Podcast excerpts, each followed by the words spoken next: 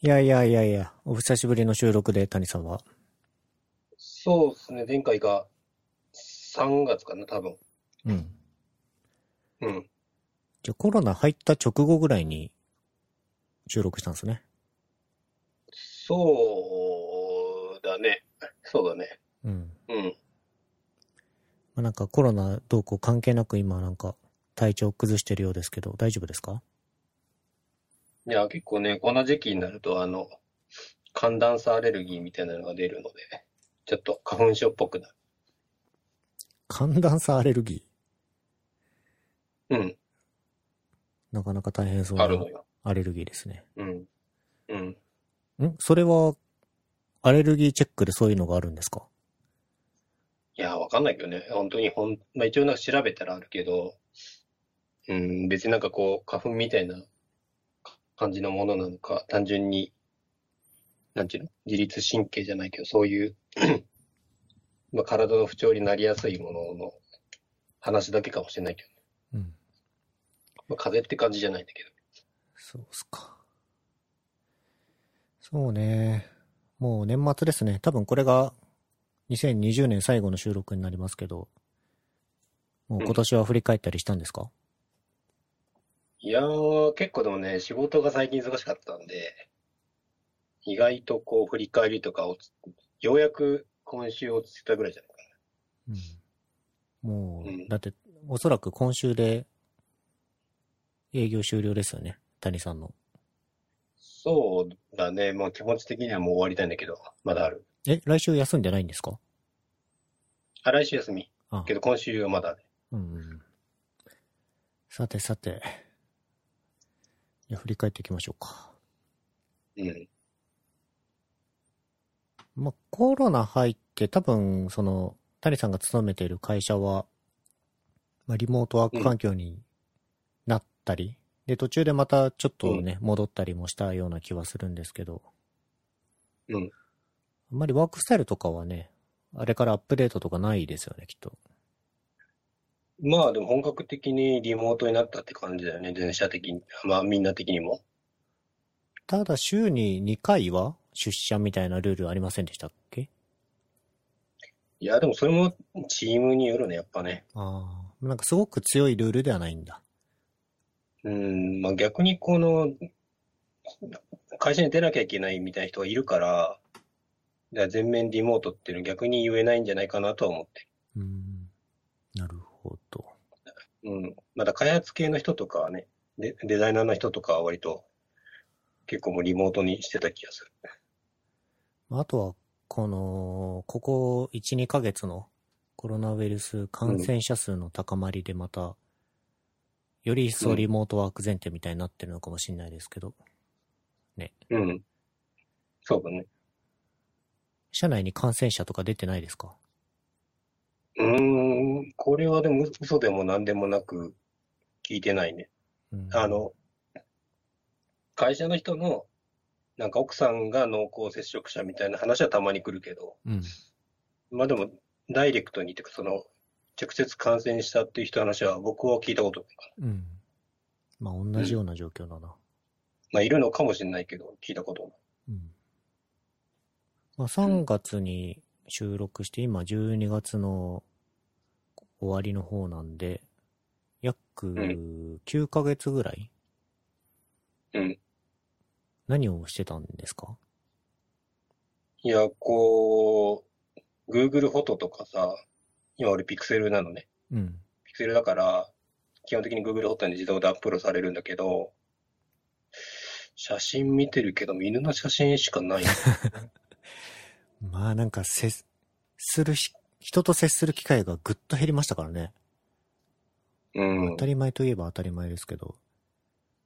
まあでも、3月の時点でも結構そのリモートになるから、そのワークスペースっていうか家の中を充実するみたいなことをやってたけど、まあ今見るとやっぱ5月、6月とかもよりなんか壁紙を変えたりとか、ああ。うん、ディスプレイ買ったりとか、まあさらに充実させたかな。その書斎っていうか仕事部屋の家具増やしたりとか。今年で谷さん偉いなって思ったのが、犬を飼い足さなかったことかなと思ってるんですよ。なんで、あの、制約的に無理。マンション。そう三、三頭目を飼わなかったなと思って。いやね、やっぱ2匹飼うと、まあ、2匹2頭飼うと、やっぱ大変さがやっぱ2.5倍とか3倍なんです。普通に。いえ、規約は2頭までってことなんですか？それは。や、そうだね。一応、最、あの、最速とかで決まってるので、ああ、そういうことか。ギリギリ。うん。ね、クロスケ買ったのいつでしたっけ？それは多分年末なんだよね。確か多分。11月とか。あ、去年末か。ああ。去年末。じゃあ黒も約1年が経とうとして、いや、経ったのか。えー、うん、1歳た、1歳も過ぎて、えっと、うちに来てからもその1年ぐらい。だ全然、性格違うね、豆彦と。豆と黒の性格を一言ずつで言うと、どんな感じなんでしょ豆彦は、えーっと、シャイ、基本的にはシャイだけど、まあでも甘えん坊で、黒助はめちゃくちゃわがままで、まあでも人懐っこいかな。ううん。まあでも弟って感じする。で兄弟じゃないんだけど、うん。キャラ的には弟って感じすまあ、くでも、1年も経つとだいぶ黒助も大人になったというか、犬としての成長は見られないんですか？る。ああ、でも普通に、こうなんていうかね、しつけというか、粗相とかはだいぶ減ったけど、まあでも、豆彦よりもなんかいろいろ食べたりかじったりするんだよね、なんか。だいたい靴下が好きなんだけど、はい。寝室に来て、その寝室の中にこう畳んでないけど、あの雑に置いてある洗濯物の中から靴下見つけて、はい。リビング持って行って、飽きたら次俺のパンツ 持って行って、はい。で、あとは靴、スニーカーだね。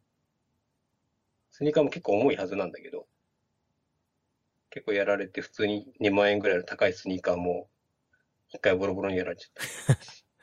まあなんか、割とその、可愛いで済めばいいんですけど、度が過ぎると、ね、パンツも、靴下もスニーカーもやられるってなるとなんか、対策しないとダメそうな気がしますけどね。もう普通に寝る前に片付けるしかないの。ああ、あ、片付いてれば大丈夫なんですね。ああ、そう、靴ボックスに入れてれば大丈夫だああ、けど、そういうことか。たまに忘れちゃうとやられちゃう。まあでもそれよりなんかね、やっぱり食べちゃいけないもんだから、うん。普通に、あの、病院に行くことになったら大変じゃん。まあ確かにね。異物とか飲み込んじゃうと、うんあ、でもそれで言うと、今年も一回なんか、なんか急に足引きずって歩き始めたから深夜に病院行ったら、やっぱ3万円ぐらいかか、3万円ぐらい病院代もかかっちゃって。結局なんか、怪我してたんですか？なんもなかった。あ、なんもなかった。なんもなかった。なんもなかった。それは、出費が結構、かさみそうですね。うん、まあなんもないのが一番いいけど。まあ今もちゃんと一応保険入ってるから、うん。保険で賄えたんだけど。ん？保険が効いて3万円っていうことですか？それは。あ、3万円で、えっと、保険が100%保証の保険入ってたから、はあ、全額保険の範囲で。すごい。うん実際のその、仕事周りは、どうだったんでしょう？この1年？というか、まあ、3月から12月にかけて。あ、でも仕事はね、割と今年、割とやりたかったことをやってた感じはあるかもしれない。デザインシステムのこととかを、割とこう仕事として、ちあのメインの仕事としてやってたので、うーんまあそれでほぼ、今年はだ10月ぐらいまではほぼそれでやってたかな。あんまり、まあ、サイバーエージェントのデザインシステムの話って、公になってないと思ってるんですけど、結構パブリックなんですかこれ？うーん、まあそこまでまだ公開、公開はしてないけど、まあ、一部ブログ記事に書いたりとかはしてるかな。うん。そううん、まあ実際でも、なんだろう。最近だとそのスマート HR さんとか公開したりするけど、まあでも公開はしたいなと思ってるけどね、どっかで。うん。ズバリ、サイバーエージェントで、まあ、谷さんが進めているデザインシステムはどういった目的のものなんでしょうか、だからでも背景が、背景っていうか大元が、あの、正確にはその、サイバーエージェントっていうか、あの、アメーバってアメブロとかの事業部の話なんで、そこのなんか、あの、まあ、センちゃんも知ってると思うけど、まあ、15年ぐらいずっとやってて、やっぱ負債がすごいので、うん。で、まあ、その技術的負債もあるし、このサービスとしてのブランド価値の再定義みたいなのが必要な時期だったので、まあ、ブランドをなんかもうちょっとこう、プロダクトに反映させたいみたいなモチベーションが先にあって、それをプロダクトに反映させる手段としてのデザインシステムっていうのが先だったかうーん。ら。動機が。だから事業的な動機があったので。その事業的な動機から始まって、うん。最初は何でしょうね。うーん。そのデザインシステムで何をカバーするかみたいなのを決めてったりしたんですかね。うんうん。例えばその、あー例えばアトミックデザインで分類分類するのであれば、アトムスの部分はうんうん。デザインシステムとして提供しましょうみたいな、そういうのがありました？まあ、そうだね。デザインシステムっぽい文脈というか言い方だと、そのトークンというか色とか、うん。そっからだね、やっぱね。カラーパレットの最定義と、それをちゃんと、まあシステム的に管理して、各プラットフォームに適用していくっていう。まあ、色とアイコンと、まあ、ボタンとかかな。うんボタン、フォーム、カードとか。まあ今だとそれぐらいかない。けど。うんうんうん。まあ、そんな多くなくてもいい気がしますけど。そうだね。まあ、カードもその形状的なもの？なんとなくその、まあ、ラディウスのあの、多さとか。そうそうそうそうそう。うん。スタイルっぽい定義ぐらいだけど、まだ。そのデザインシステムの適用範囲が気になってるんですけども、うん。そのアメーバの事業って、アメブロだけじゃないじゃないですか。うんうんうん。例えば、アベマは別ブランド扱いになるのかな？例えばアベマとか、まあ他の。運営しているプラットフォームっていくつかあると思うんですけど、適用範囲ってどこまでなんでしょうか、基本的にはアメーバ事業部として抱えているものすべてが対象ではあるとは思ってる。から、アベマはもう全然別。うん。アベマはもうアベマだ。アベマはアベマで、えっと、自分たちのデザインシステム今作ってるので。なるほど。だから、うん。アメーバだと、まあでも基本は、そのアメーバ .jp、アメブロ .jp が、やっぱメインにはなるけど、えっと、もう一つのアメーバ漫画っていう漫画事業の方にも、今年年末に、まあちょっと僕もその事業部に入って、そのデザインシステムの適用もやってた。うーん。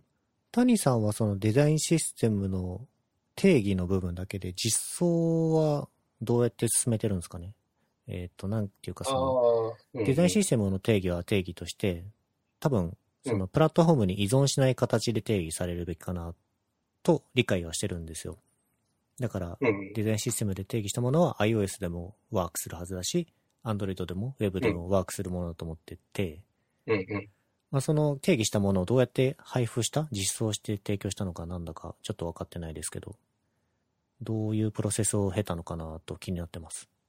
プラットフォーム横断な部分がでも実質カラーパレットとアイコンぐらいかな。その、アイコンとかだったら SVG と PDF にしたものを配布しているし、えっと、カラーパレットだったら各プラットフォーム別のおテキスト、まあ、 Swift 向けのフォーマットとか、Android 向けの XML、Android 向けの XML とか、で、まずそれはそういう形で配布してますと。うん。えっと、まあ、Figma データを元にそういうのを作るって感じかな。うんうん。で、えっと、UI コンポーネントに関しては、やっぱり僕はほぼ Web のことしかあんまり分かってないので、えっと、Web のやつは Web のエンジニアで僕も含めて、えっと、まあ、ストーリーブックとか使って、使いつつコンポーネントライブラリを作ってますと。うん。で、えっと、ネイティブの方は、そのデザインシステムのプロジェクトに手伝ってくれる、えー Android、iOS それぞれのエンジニアがいるので、えっと、彼らが、えっと、Figma とかで作ったボタンのデザインガイドラインをもとに実装してくれてると。つまり、同じデザインを各プラットフォームで実装して、ユーザーの目に届くときには、見た目上は同じ。ただ、見てるプラットフォームは違うみたいな状態が成り立ってるってことですかね。なるほど、なるほど。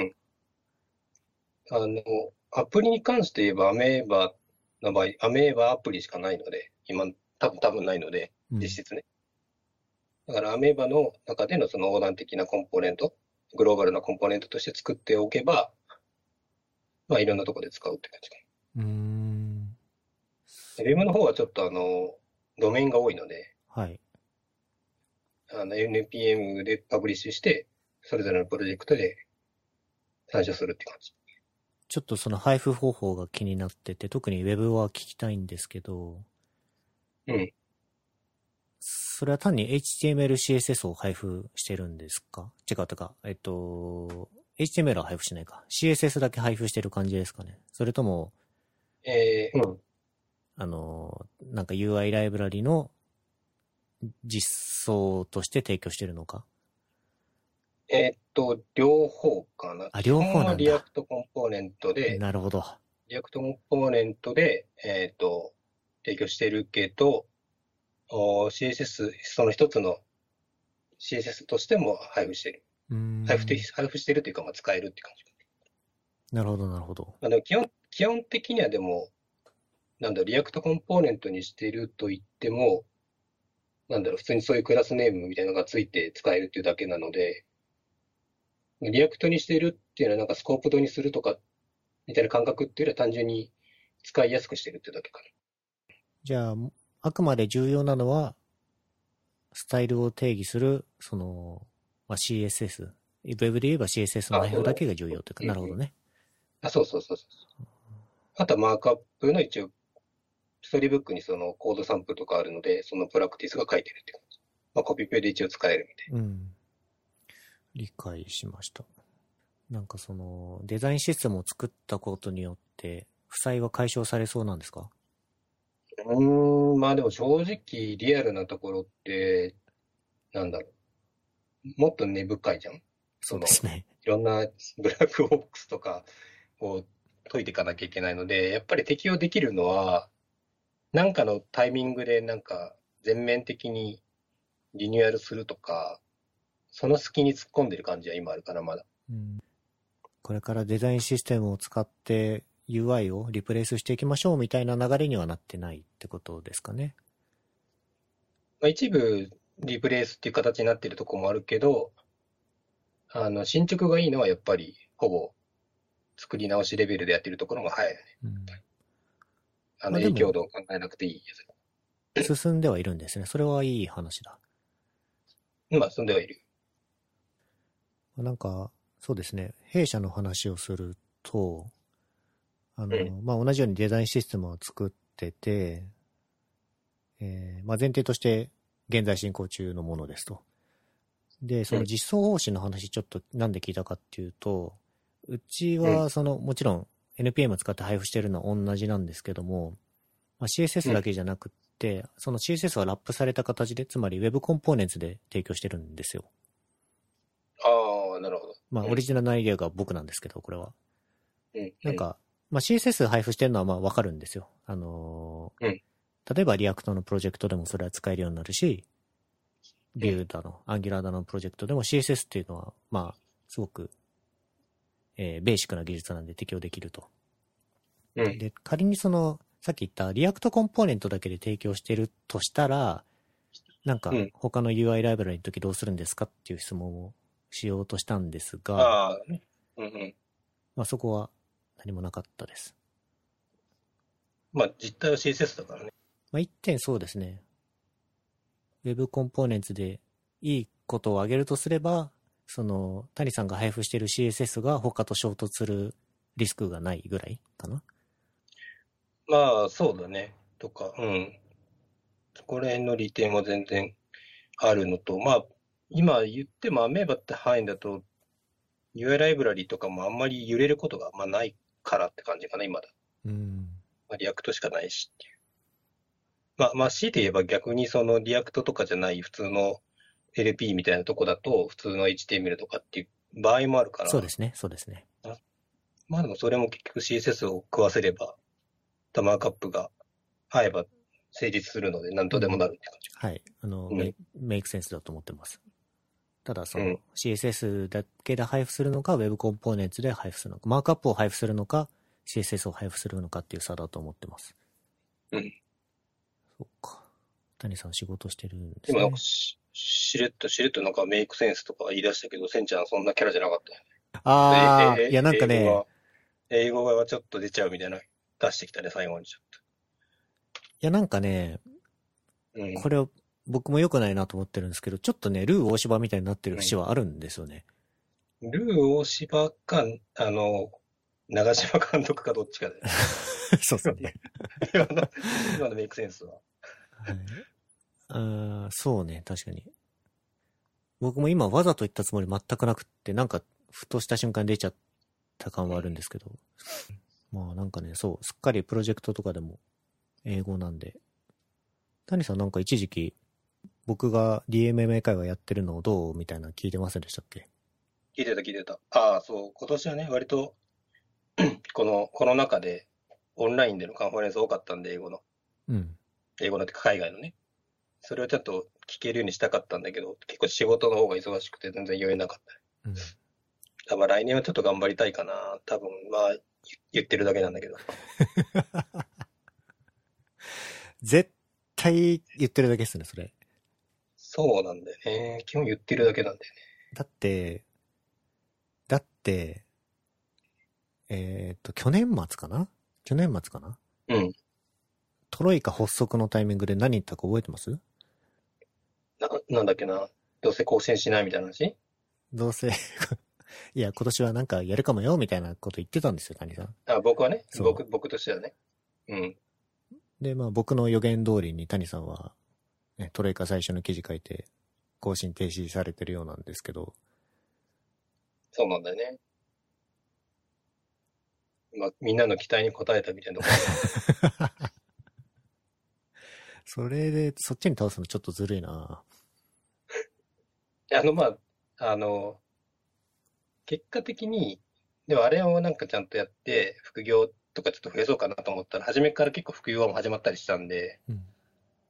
なんかちょっとその、いろんな副業したりとか、あの、デザインシステムっぽいこといろいろ記事書いたりしたかったけど、割とその、運よく仕事的にそれができてしまうようになってしまったので、なんかあんまりこう、そこに時間を優先しなかった感じはあるかな。まあでもやっぱり今年、やっぱね、来年からはちゃんとやる。あの、多分年明けリニューアルするんで。また？ブログ書こうとするとみんなリニューアルから始めるからみんなね、筆が進まないんですよ。だから、あれだよね。あの、言わない方がいいよね。うん。言わない方がいいし、言ってもやらないし、そうね。副業もこの、まあ、トロイカっていう屋号でやってるってことですか？最近は。あやってるやつもあったし、まあいろいろあった個人名でやってるやつもあるしとかいろいろかな。うん。今、いざトロイカって自分で言うのも恥ずかしくなってきたかもしれない。ぶち上げといて恥ずかしくなっちゃったか。どっちかっていうと、あの、インクデザインっていう、その、もともとフリーランスでやってた屋号を捨てたいっていうのはちょっとあったので、うん。まあ、慣れの問題なんでしょうね。だって多分今、谷さんがインクデザインって名乗るのはあんまり恥ずかしくないと思うんで、勝手な予想ですまあ、けどね。そうだね。だからドメインも変わる可能性あるよね。そうですね。普通にある。そうですね。で、ドメインだけじゃなくて、ブログシステムも変わる可能性ありますよね。あ、それは普通にある。うんあの、11T だったけど、はい変える可能性は。トロイカもね、ちょっと愛の数、普通に対抗するときあるんで、ちょっと。うん、3つですよね。うん。そうか。じゃあ、お仕事周りは、まあ、副業を含めて、なんか、昔は CSS の谷でしたけど、デザインの谷に最近はなりつつあるってことですかね。まあそうだね、フィグマも、Figma のプラグイン作って配布したりとかもしてたし、まあ両方か、デザイン寄りにはなってると。うん。仕事周りはそんな感じかね。プライベートとかどうですか？ゲームとかしてます？ああ、それもでもね、今年、まあでもあの夏とか秋とかはプレステ4でゴースト・オブ・ツシマってやつやってたりとかそこそこ、そこそこっていうか普通ぐらいにやってて、で、この間、冬に入る前ぐらいに、一度売ったスイッチを買い戻して、リングフィットと桃鉄をやってる。おうリングフィットやってるんですか？あ、でも普通に、あのー噂で聞いてた通り、普通にそこそこハードで、ちょうどいいぐらいでやってた。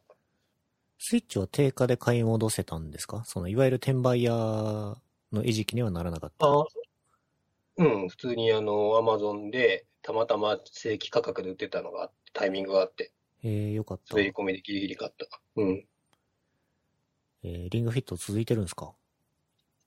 リングヒット続いてたけど、12月がちょっとその仕事の大型のリリースがあったんで、と、今ちょっと体調崩してるから、今ちょっとあんまりできてないけど、うん。うん。あと、そうだな。PS5 は変えた人類でしたっけ？谷さん。うん、うん、マジで買えない。あー、なんか、まあ、風変えてない人ばっかで、まあそれは見てるんですけど、なんかなんでみんなこんな買おうとしてるのか分かってないんですよね。なんか、タイ目指してるタイトルがあるわけじゃないですよね。PS5 に。でも、センちゃんピクセル5とか出たら買うじゃん。確かに。そのぐらいの価値観だと思うけど。じゃあ特に欲しいゲームタイトルがあるわけじゃないけど、とりあえずアップグレードしとこうみたいな感じってことですかね。そっか、一応なんか PSO のソフトとも互換性が多分あるんじゃないかな、確か。ああ、それはあるみたいですね。うんまあちょっとデザインが好きじゃないけど、まあまあまあ。まあ、なんか PS4 と PS5 の性能差がどこまであるのかすら分かってないんですけど、なんか PS5 でかいイメージがあって、で、スイッチ僕プレイしてますけど、小さいじゃないですか、あれ。うんうん。だから場所取んなくていいなと思ってるんですよね。まあそれはある。うんまあ、5に関しては、雑に言うとそのロードとかも早いっていう話あるから、より没入しやすいとかあるんだろうけどね。うん。スイッチ変えたってことは、一時期ずーっと買えなかったスイッチですけど、ちょっと転売ヤーの勢いが弱まりつつあるんですかね？特にスイッチに関しては。あとは年明けに、年明けなのかなわかんないけど、任天堂スイッチプロみたいなのが出るから、マジ？うん。多分、モンハンの前ぐらいに出るんじゃない？きっと。うわー、モンハン。あ、モンハンやりたいっすね。うん。ああ、そうなんだね。正式な情報出てんのか知らないけど。あのね、そう。まあ、コロナ、コロナ禍で、転売屋のビジネスが結構潤ってた感触があって、まあ、弊社のプラットフォームも結構、あの、メディアとかではああ、ね、ニュースなんですね。コメントがいろいろあったみたいですけど、まあ、ちょっと僕がうん何か言うとかはないんですが、いや、なんか転売屋で儲けるんだなっていうのを見てて思いますね。で、なんかプラットフォームとしてどうやって対応していくかとかは、なんかこう、まあ皆さんご察しの通り難しいところもあると思うんですけど、まあ、なんでこれうん。止められないのかっていうところなんですよね。まあ、買う人がいるからね。そうなんですよね。その需要供給がいつまで経ってもバランス取れない。で、まあ、一つ政府がやった違うか。裁判でうん。転売ヤーに対してちゃんと課税するみたいなところを取り締まることで転売ヤーの数が減るというみたいなニュースがあっうん。た気がしてて、日経の記事になってた気がしますけど、あ、これはなるほどと思って。もちろんこれでうん。転売ビジネスがなくなるとは思わないけど、多分母数はぐっと減るだろうなと思うんですよね。課税を免れてた人たちが、課税を免れてた転売屋たちにぐっとこう、まあ利益をごそり削る形で課税できて、な、な、なお、これがいいのは多分、その、販売を全部、まあ、どのプラットフォーム使ってても、購入ルート全部追跡できるので、データ上にあるので。なんでこれ多分逃れることができないんだろうなとは、見てて思いますけどね。なるほど。でもこれ逆に、なんだろうな。15万のカメラを1万5千で売った場合にキャッシュバックとかない ありましたね、あれね。あれいつでしたっけ？還付金、還付金とか国からもらえない。ないですね。ないか。ないですね。もう多分、もう多分2年近く経ってる気がするけど、あ未だにノートもう2でいいねとかくれるが。うん。それしかも、誰が誰に還付するんですか？よく俺にじゃない？あ谷さんにね。うんあれじゃない？その、リサイクル的な、あれがあるじゃない？そうですね。あれがあるじゃない？かなり良心的な転売ですけどね、谷さんの場合は。もうそうでしょ？うん。だって10分の1の価格で転売してるわけですから。うん。転売じゃないんだけどね。普通に新興品みたいなものを売っただけなんだけいやー、懐かしいですね。2年前か。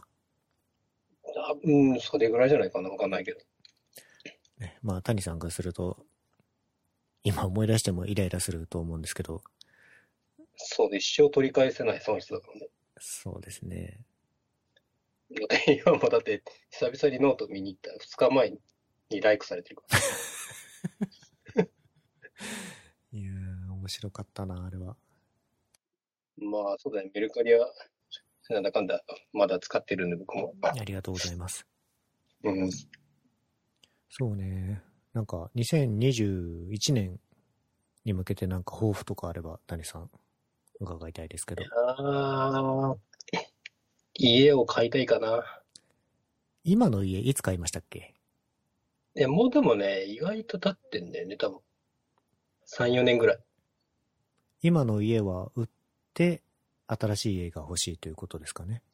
そうだね。あのー次はでもちゃんと自分でリノベしたいかもしおー。れないして。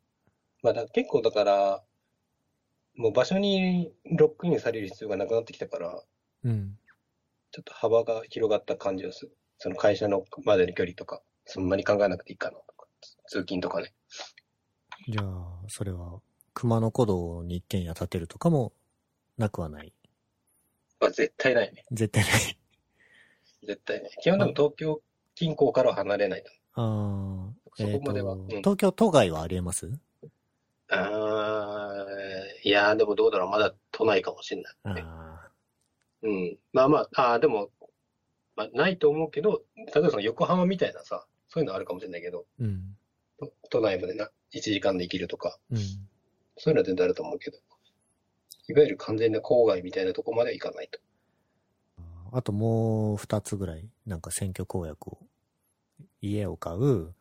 とね、サイトの記事を月に1本書く。月に一本。1本以上うん。1本以上ね。書く。じゃあ三つ目の公約は、英会話始める。英会話を始める。これはなんか、始める。制限とかは？制限というか、その、目標とかあれば？あー、どういうのがいいのかな？